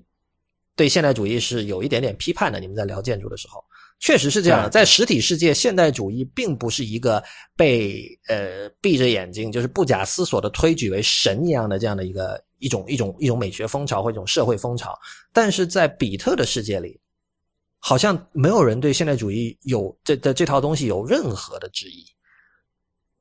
这是我不喜欢的，就是当大家看到像控这样的突然出现像控这样的跟现代主义美学完全不一致的东西的时候，你感觉你是去了，如果你在美国，你知道你去了，比如说那个。那个热狗店叫什么啊？忘了，就是某种就被狂被一顿暴暴揍，不一顿劈头盖脸的骂那一家吗？啊，对，那那是芝加哥的一家，但是纽约还有一家叫叫什么忘了，好像就是里边就是各种五光十色，又红又绿的那种那种那种，大家一看就会觉得很低级的那种。但其实那种装修，我觉得是很有趣味，我我很喜欢那种装修。但是我我觉得就是说，这种现代主义美学在科技界被不假思索的接受下来，这种状态我是不喜欢。我我自己完全不觉得空丑，我觉得单一和乏味了。对，我觉得空是很有狂气的设计，我恰恰觉得这是很好的设计，而且这是今天需要的设计，而且它这个设计跟它的这个要满足的需求和功能，自我表达的那种欲望，对，是完全一致的。所以我觉得，我觉得这是非常好的设计。所以我觉得。这里面可能很多东西就是要这个边界要探索一下，就不是说你一定要做到什么整齐美观啊、简约是吧？你有些可能很多游戏就不是这样子的，有些它故意弄得很模糊啊、很难看啊，它它是一种美学。没错，没错，就是说你你你你说到这个，就是你这说的太对了。为什么大家可以接受像素化的游戏，甚至像素化的游戏被视为一种趣味，对吧？就是这是一大一个大类了，就是什么 Disco Zoo 或者什么 Flappy Flappy Bird 都是这样的，这怀旧嘛。就不光是像素化了，还有甚至像那些一些故，就不是像素化，哪怕也有很多这种各种各样的美学风、美学的感觉的嘛。对，有些就故意觉得啊一套你都觉得很丑，但是你再加在一起看，哎，这也是一种啊独有的趣味在里面嘛。所以我觉得可能以后就可能还是这个叫什么，呃，App 还不够多，或者人们还不够大胆去尝试吧。就是说，可能以后，因为在现在大家都把这个什么这种精巧的啊什么。设计做的做烂的情况下，大家大家会不会想呀？怎么求新求变呢？那我们做要要不要做个一个非常丑，但是丑的有一番独特的韵味的 app？那也是一种思路嘛？我觉得，就可能 Con 就是这么一个的开山之作吧？你可以这么想。对，我觉得有一种可能是大家对于这个，对于大大家把 app 视为工具，那么大家对工具的期待就不一样。他觉得工具的话，应该尽量的安静的隐藏在后台，就你你不要那么跳，对吧？因为我我是我是拿你来完成别的事情的，你只要。你你不要老在告诉我说，快来看我，快来看我，快来看我。我觉得这这可能是其中一个一个心态，但可能以后一些非就是更注重情感或者更注重表达的，可能更注重那种 personal 一些东西的 app 可能会往这个方向走，但是可能工具类还是会老老实实的、安安静的做一把锤子。嗯，我觉得工具类其实我我们一直。呃，很推荐那个 Castro。你如果把 Castro 跟就播客客户端哈，你如果把 Castro 跟 Instacast 比较一下，其实是刚好就是两种范式。就是 Castro 那两个人一看就是就是比较疯的那种。你看他们的那个 Super Top，就他们公司那个网站 Super Top 点 co，你就可以看出来，就是他们是秉持那种大字号美学的嘛。哎，做这个其实我们之前有聊过类似的事情。这个其实，在前互联网就前移动互联网时代已经发生了嘛。就是 之前我们讲那个什么，啊，早期那个 WinApp 媒体播放器那种各种皮嘛，有些是很丑的。对，然后到了一些呃再晚近就是那个输入法的那种各种，比方说百度还是搜狗输入法各种皮，是吧？有些看，就当时我同学在用的时候，我就看 What the fuck is that？对，但我觉得那那些根本就其实那些根本算不上设计，就是那个是属于，但是它也是一种就是体现了这个呃这个用户的某一种审美上的呃或者说这个个人表达上面的一种欲望嘛，我觉得不是，就是说你你你当然你你做一个东西出来肯定是设计跟设计是不可能完全没关的，但是在我看来就是那是一种。所谓皮，其实是你在一个容器里去给用户一种选择，去这还不够定制的那种设计吗？不是，就是进行某种购物。这种购物当然是不需要花钱的哈，就是说，这这是是从什么东西购物？是从过去一百年的或者过去几百年的不同的风格，你知道吧？我们比如说有个有一个艺术商店，然后里面有比如说浪漫主义风格，有现代主义风格。有这个抽象表现主义各种各样的，然后你可以去自己去去选，这就本质上跟你呃礼拜天去一个大商场里去选购东西一样的。就他认为我们给大家提供了这样的一种一种方案，所以你可以选这样的皮肤，你可以选中国风的皮肤，你可以选像素化的皮肤，对吧？所以这这件事情本身在我看来更像一种，更像一种资本主义框架下的商家和消费者的关系，而不是一种。不是一种设计，不是我们传统意义上的所谓狭义的设计，对吧？OK，而且你看他他选那些东西是已经已经被被包裹好的嘛，是已经被封装好的。因为什么是现代主义，大家是知道的；什么是中国风，大家是知道的。你你不需要自己去想什么。没 错。啊，我知道为什么我没法用这个了，就是他在加拿大店没有。哪个啊？空哦，真的，这又是另外一个问题。我发现最近越来越多 App 是只在美国上，这是为什么？呃，不知道，完全不知道。有有有听众知道，请告诉我们。我们没有研究过这个事儿。但是像我们上次推荐的那个 App 叫 Earth Primer，我发现它在也是只有美国在吗？那可能是有版权的限制吧。但是控这个有什么问题吗？我想不出来。因为 Earth Primer 不是那种一看就不是那种。说你先有了一本实体书，然后把它电子化，它是从一开始就从零做起的一本彻底的电子书。这种东西一般它都会倾向于全球授权吧？我不知道 Earth Primer 是不是只有美国店才有，但我知道澳洲店是没有的，很可能中国店是没有。反正这个空我在加拿大店是下不到的。然后说实话，其实我也不是很 care，就我对 Pass 这间公司的产品其实是没有什么不。但是你知道，这是一个社交产品，社交产品显然是要追求规模的，它有什么理由只在一个国家上？太奇怪了，它社交啊，你说嗯，好吧，对吧？那可能他们也是在，你知道 Pass 它一一贯都有那个问题嘛，就是基础设施跟不上他们的产品节奏，有一点，对，所以也可能说，哎，那我们不要做那么蠢的事，我们现在自己的这个运运维的能力能够支撑的情况下，先什么就是呃逐步发放吧，gradual rollout 这样，嗯。您现在收听的节目是 IT 公论，今天是 IT 公论的第一百四十九期。音乐过后，我们来跟大家讨论一下李如一吃 Soylent 的经验。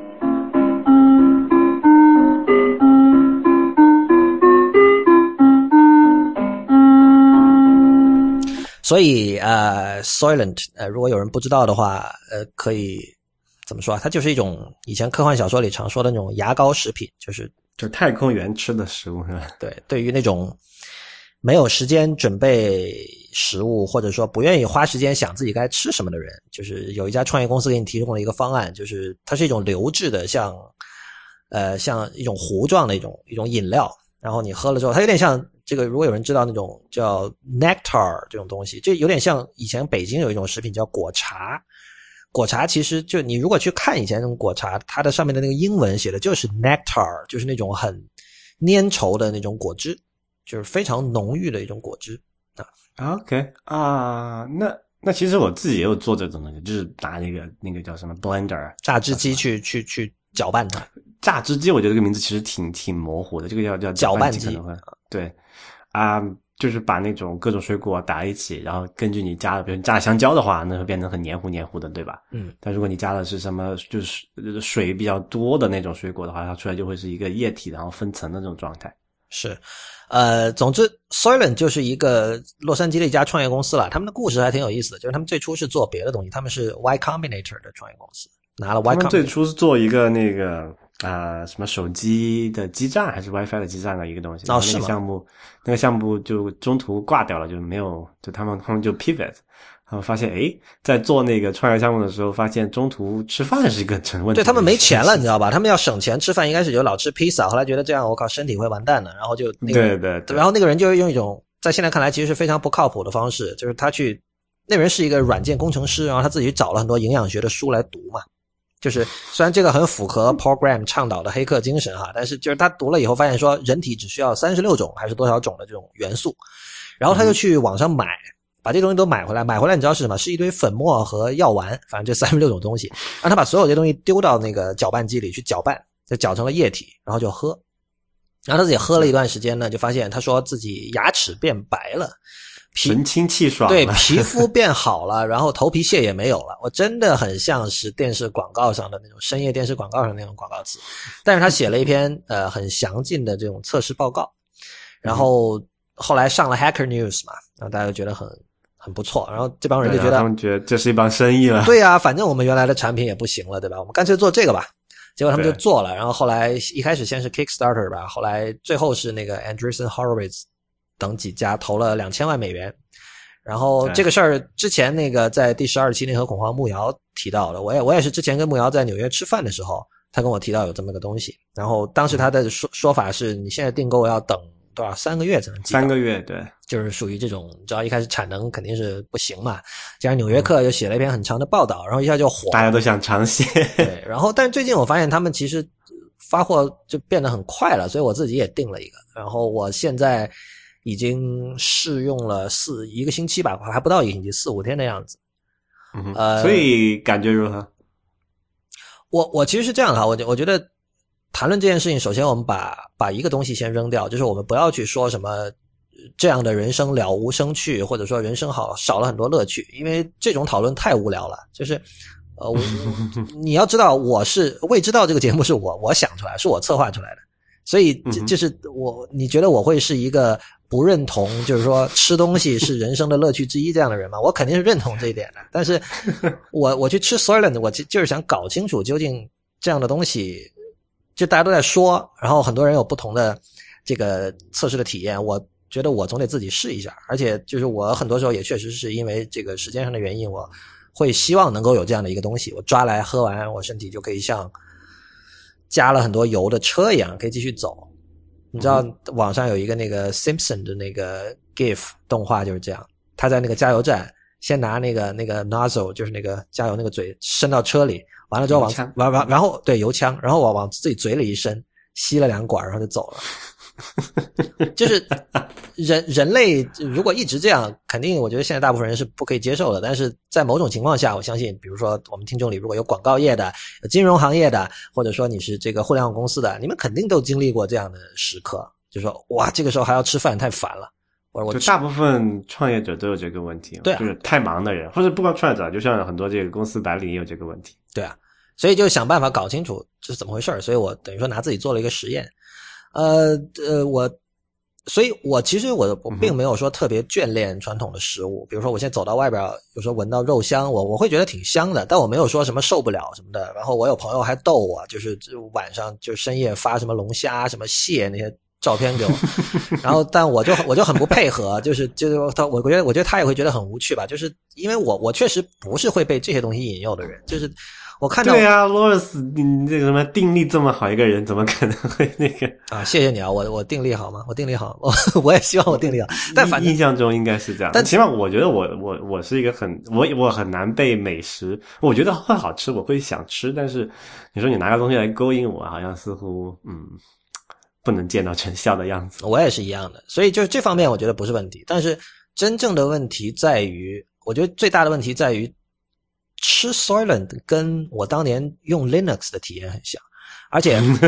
你你如果放到今天，就大家知道 Soylent 是开源的，而且他们完全是在用这个软件工程的方式来做食品，就是你你收到的 Open source food，对你收到的包裹里，它会它那个说明书是叫 Release Note，然后然后它的那个它的那个 发布声明，对，现在是叫 Soylent 一点四嘛，它是有版本号的。然后现在一点四版 Release Notes 怎么样？怎么样？怎么样？怎么样？怎么样？然后当然它的那个配方都是公开的，而且网上有很多人在做这种 fork，对吧？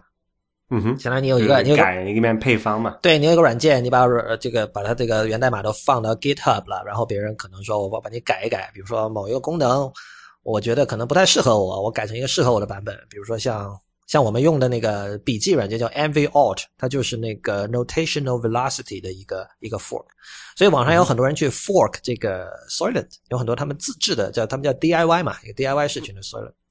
嗯哼。就是我，我必须说，在今天，就是它甚至都不是，你知道，Linux 有很多版本嘛，像 Ubuntu 这种版本已经非常好用了。就我一直觉得，在很多年前安装 Ubuntu 的体验已经比安装 Windows 要更好了。对，对吧？那 Lin 这个 Soylent 绝对不是 Ubuntu，它可能是这个 LFS，是 Linux from scratch，就是你你真的得，哇，就当年就是所谓 dependency dependency hell 啊，就是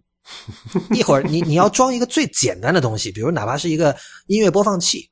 它都有很多所谓他们叫 dependency，就是说你要装这个，你必须先有另外一个什么东西，对吧？然后你要装另外那个东西，你会发现你又有一些别的 dependency 没有装。所我相信所有玩这个 Linux 的，哪怕是大牛哈，都遇到过这种情况，对吧？嗯哼。所以就是说，这个 Soylent 就是这样的。这什么意思呢？我你知道我在第三天的时候，我晚上坐在沙发上看了一集那个最近那个 Silicon Valley 的第二季出了嘛，我看了他那个第一季。然后我站起来去洗手间的路上，我整个人晕倒了，而且就是低血糖吗？就摔在地板上，而且这个这个太阳穴那还摔破了。就是什么？突然眼前一黑那种是？就是突然眼前一黑，然后就是我我人生第一次试过这样。然后我醒来的时候，我就不知道我现在身处什么地方，然后我怎么是脸上眼镜也没有了，然后现在是几点？就这样一种状态。然后我发现，哎呀，我额头上有点痛，一摸，哇，出血了。这么严重，就不就是摔倒可能撞到墙壁嘛？但是太二了这件事情。然后你知道这这是为什么？就是说我问了，所以之前你从来没有出过这个场，只是吃了就就只吃 Solen 之后才出现的。这个很所以很显然就是说，呃，这我跟那个太医来了的主播初阳就咨询了一下，他说要么是低血糖，要么是体位性低血压。后来我查了一下，体位性低血压多数是儿童和六十五岁以上的老年人才会出现的问题。你显然不是，我觉得应该不是。然后后来我就是。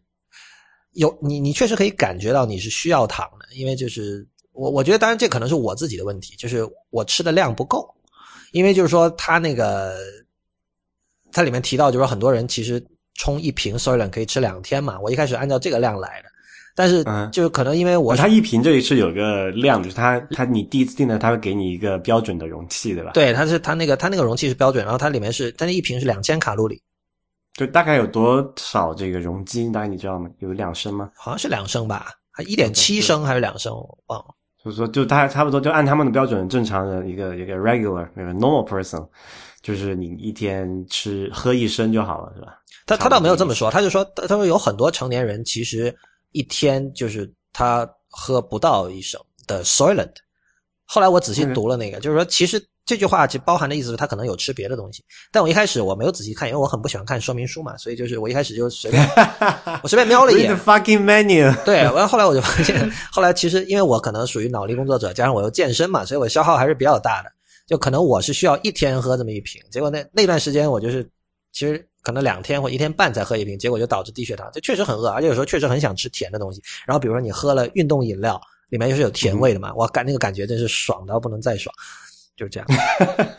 所所以你看，其实这里面还是有点问题的，就是说，呃，因为这个已经和传统的食物的形态和这个就是进食的规律差太远了，你这个一个脆弱的人体已经没有办法这么快的适应啊，如此大节奏的，就如此巨变，呃，就就如这就就这个在在饮食上的巨变嘛，所以，哎，就我有一个问题，就是说，你怎么判断你饿了呢？这种情况下？一开始第一天的时候，就因为我我是是呃一直是除了昨天，后来我吃了个沙拉，之前一直是纯 Soylent，就完全不吃别的东西。就一开始确实会觉得很饿，然后后来慢慢的会觉得，就就有点像减肥节食那种。但就我觉得我做的事情有点像是一个人想减肥，然后他又需要补充人体需要的所有的这种营养成分嘛，然后你你做这样一件事情，所以你饥饿感肯定是有的。然后后来到后来第二天、第三天开始，其实饥饿感不是那么明显。那个时候如你所说，确实这种人体给你的信号就是无法判断了，变得那呃我晕倒了，这当然是一个信号了。但是就是说，呃，对，有时候你会觉得站起来有点轻微的头晕，我觉得这些都是信号。但是确实很很多时候，其实你可能更多得依靠一个事先定义好的一个分量，而你去定义这个分量的过程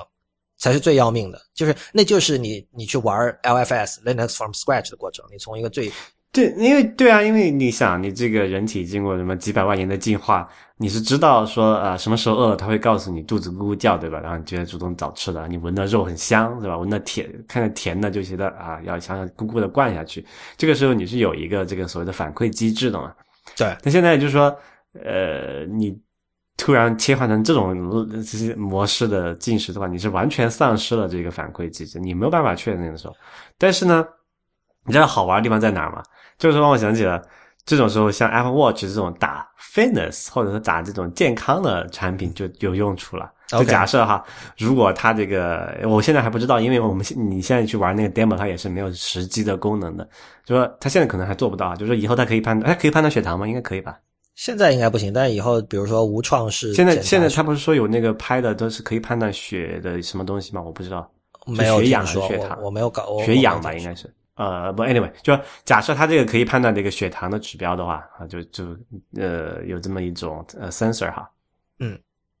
呃，那所以你得配合这种设备，你才可以安全放心的去去喝这个 Solon。这个你你不知道什么时候你会需要补充那个东西，对吧？因为它这个进食方式还和我们传统的三餐不太一样，你是有一个固定的时间，让你有一个大概通过你的肚子的饱腹感来判断你是否进食了足量的这个能量嘛。它现在这个是一种是一种流质的，你看你随着就平均到每这个你的这个醒着的时候，呃，平均进食的东西嘛，所以你是很难去应对那种所谓体能的消耗的巅峰啊或者低谷啊这种这种差别的吧。我觉得就是说还要摸索，但是我可以讲的是，如果就我们听众里有人要试这个东西哈，首先我跟你讲一点，就是我我并不是向任何人在推荐这个东西。第一，我跟这家公司没有任何利益关系；第二，就是说这是一个实验性产品，这肯定不是适合所有人的。就哪怕我试了完全没问题，不等于你试了完全没问题。嗯哼，但是更重要的一点就是说，你得做好一个玩、玩 Linux 的准备，就是这个过程是很很糟糕的。它糟糕在哪里呢？就是 hack yourself。对，就是说，因为 Solon 给你的承诺是说帮你省时间，你可以把你的时间更多的投入到，比如说你的工作或者其他的任何事情上，比如说你无论你在写小说或者你在拍电影或者怎么样。但是事实上，在一开始绝对是反着的，就是你如果是照常吃饭，你知道就是说哦，每天早上、中上、呃早中晚各吃一餐就没问题了，你不会担心说你吃了这个东西你还会血糖低，是吧？但是你现在就得把一切都怎怎么说，？算计了。对，你把它化约到一个最基本的状态，你你得多少成为一种呃营养学名科，你知道吧？你才 你才能够去让自己的身体保证。我今天该吃什么，缺什么元素了？对，因为就是说，你像我这个站起来头晕这个问题，我在网上搜，就有各种各样的说法。有的人说你水喝的不够，有的人说你应该在 soil 里加点盐，有的人说你应该尝试各种 DIY 的配方。我靠，我尝试 DIY 配方，我要等一个星期，那这一个星期我怎么办呢？是不是？而且你 DIY 配方，你真的是你自己去一个个亚马逊链接六七个，将近十个，去把那些粉末都买回来，自己去榨汁机里打，这种事情，这绝对是浪费你的时间的。我这我过去几天我就经常的在意识研究这个，不不只是研究了，我会反复的意识到，哎呀，我可能饿了，哎呀，我是不是现在应该吃一杯，呃，喝一杯？我现在是不是应该怎么样？我是不是今天还要再加一个沙拉呢？我经常在想这样的事情，就是说，你知道为什么上周五的会员通讯迟了吗？因为在研究 Solid。不是因因为那是第二天，那天我的身体状况其实是不好的，我反复我一方面觉得饿，然后就是还在那个什么转换的那个适应的阶段。，对那种饥饿让我没有办法专心工作，所以那天的会员通讯直到星期五的大概晚上才发出，就是因为后来我就是没有办法集中工作，然后后来我小睡了一觉，然后又半夜爬起来，因为我这边时间是呃凌晨嘛，然后半夜爬起来把它噼里啪啦写完了，这样一种状态，所以所以至少我可以说第一个星期对我来说其实是降低了工作效率的。这个我觉得难免的吧，毕竟就是有一个什么这个这个呃调呃调整适应的期限。我觉得比较有意思的是，如果你把这个东西，但不是说不是说你就是每天只能吃这个，你你可以呃辅以你正常的餐食，但是说你作为一个稍微长期一点的来观察会怎么样？就是比如说，就至少他们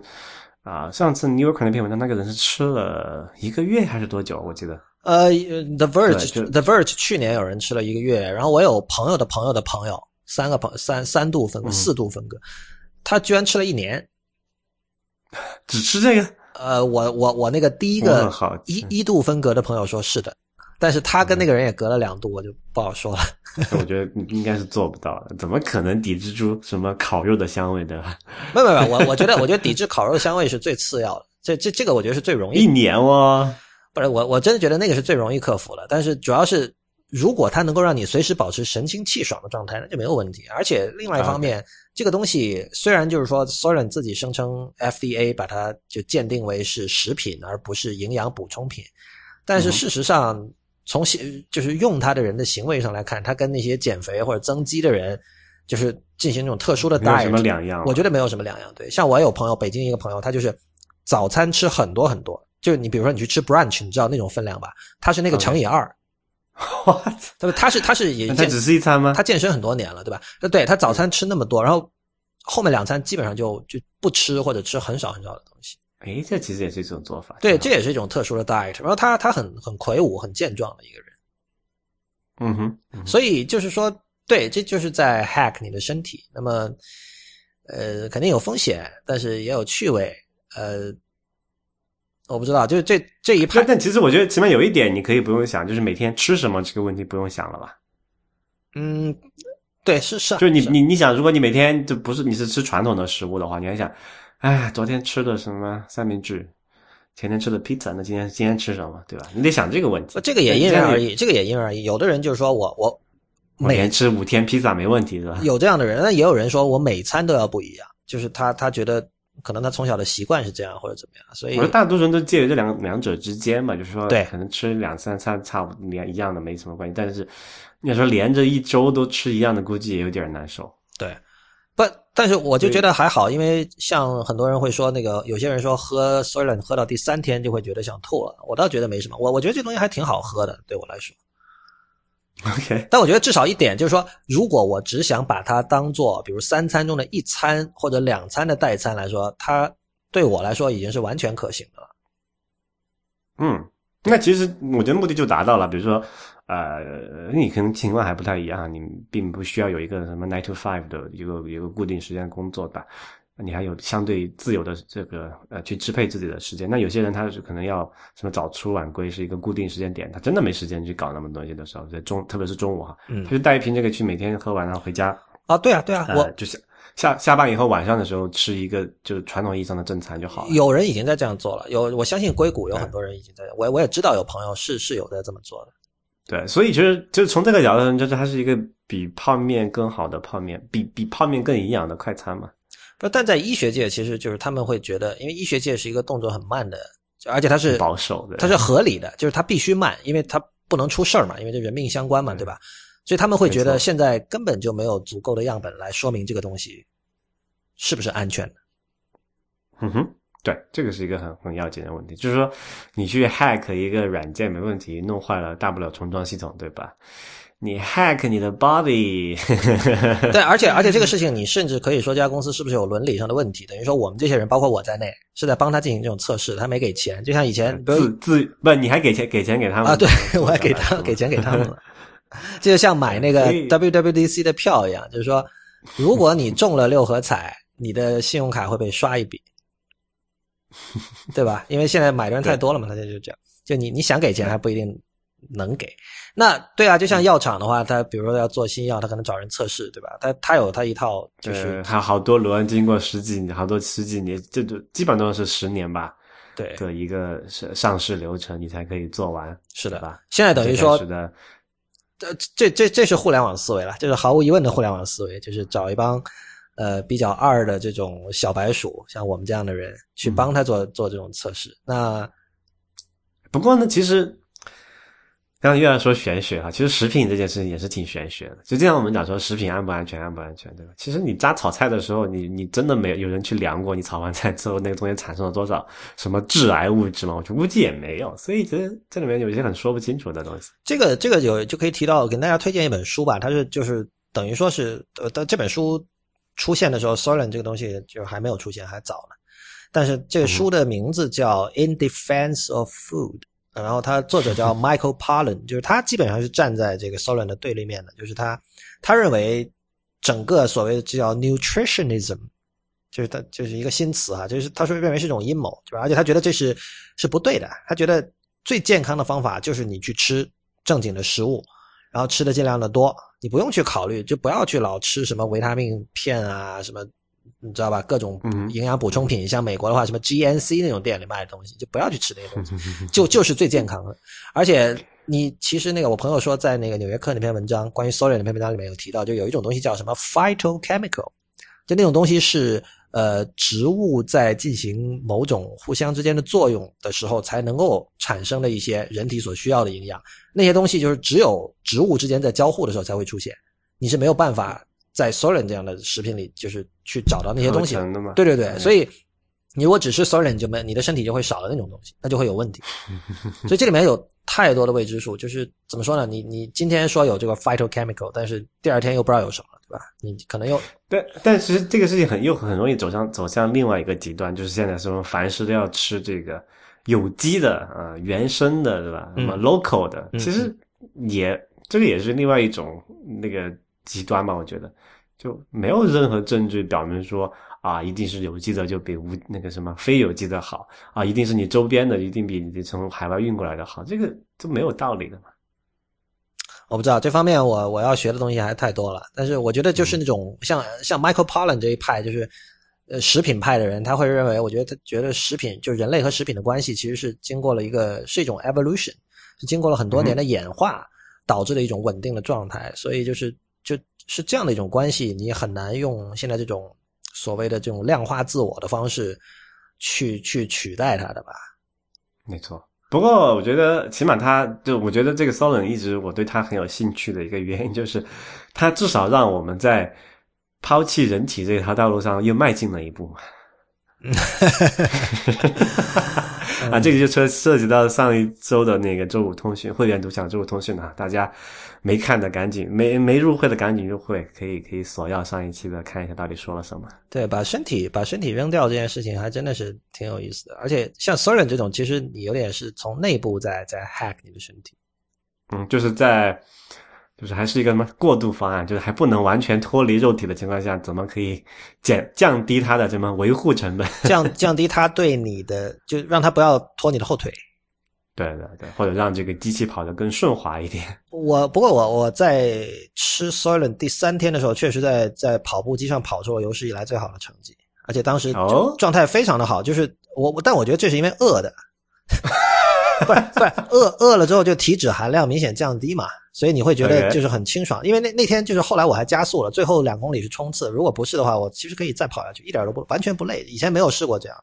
那所以其实你应该把这个事情再坚持一下。我是会坚持啊，不过那天你知道跑出最好成绩的当晚我就晕倒，然后摔破头了。所以这 那就是说不说不定就是那天啊，你那个呃呃就是喝的不够，然后消耗收支不平衡了，收支不平衡了，对。对对，所以你要你要根据这个，就不是一个教条觉得说，我每天只能喝一杯，对吧？你要根据每天你的这 consumption 来决定你要多少，要要有多少 intake 嘛。对啊，但是去寻找这个过程的同时，我的周五通讯就迟发了，你知道吧？这个就是搞笑的事情。就说那，所以所以还是那个原因嘛，就是这个 Apple Watch 还不够好嘛。啊，好吧，所以我是需要随时监控到你的这个，就是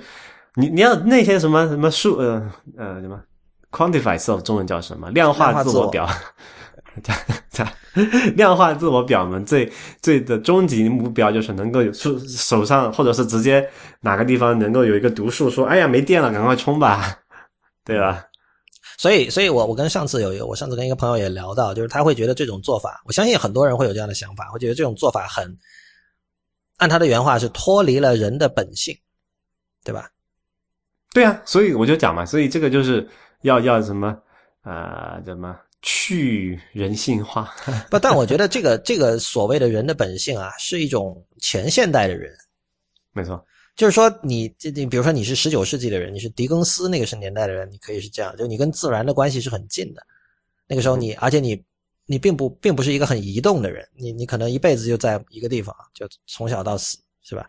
然后，但是机器文明和这种。现代主义出现了之后，人和自然的关系就是发生了很大的变化，而且，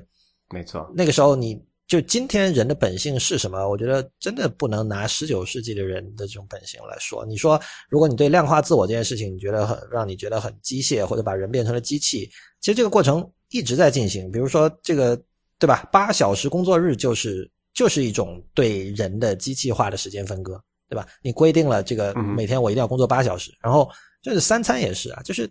人对人体的这种量化的过程，其实早就在进行了，只不过有些量化。呃，由于这个年代久远，我们已经早就意识不到它了，而且把它当成一种既成事实接待接受下来。对，因为你要追求最本性的人，那就是什么？呃，饿了就吃，累了就睡，对吧？就是做这种事情。但是其实我们现在已经有各种各样的什么什么的什么日程表 schedule 去条条框框你，其实对吧？就刚刚如如你所说，这个事情已经在进行中，只不过我们现在又往前跳了一大步而已。是的。哎，聊到这里我好饿啊，我的肚子有点叫，所以我们今天剩下的话题要不就不聊了吧？我觉得这样这样这样结束也挺好的，也是作为我作为一个 Solon 实验者非常合适的一种一种结尾。没错，所以所以这题这题标题是什么？标这题标题应该是说你需要一个，那你是一个没有电量指示灯的 Apple Watch 啊，这个很好哎，很好哎，真的，就是你现在是 你现在是需要。呃，每天充电，然后随时可能会没电，但是你又不知道你什么时候没电。哇，太太绝妙了！Real，你今天灵感不断的迸发。我也是饿了。好吧，谢谢大家的收听。那么今天这期节目就到这里结束了。呃，如果你喜欢 IT 公论，请考虑支持我跟 Real 把 IT 公论做成最好的科技播客，成为我们的会员。我们的会员费用是每个月三十人民币。如果您一次支付一年的费用，还可以获得八五折优惠，也就是三百人民币。如果您对会员计划和我们的周五通讯有兴趣的话，请访问 it 公论点 com 斜杠 member，it 公论点 com 斜杠 m e m b e r。欢迎您在社交网络关注我们，我们在新浪微博叫 it 公论，it 公论的公，it 公论的论，在 Instagram 和 Twitter 都是叫 it 公论的全拼。同时，也欢迎您收听 IPN 博客网络旗下的另外七档节目。内核恐慌，太医来了，未知道，流行通信，High Story，无次元以及硬影像。我们下期再见。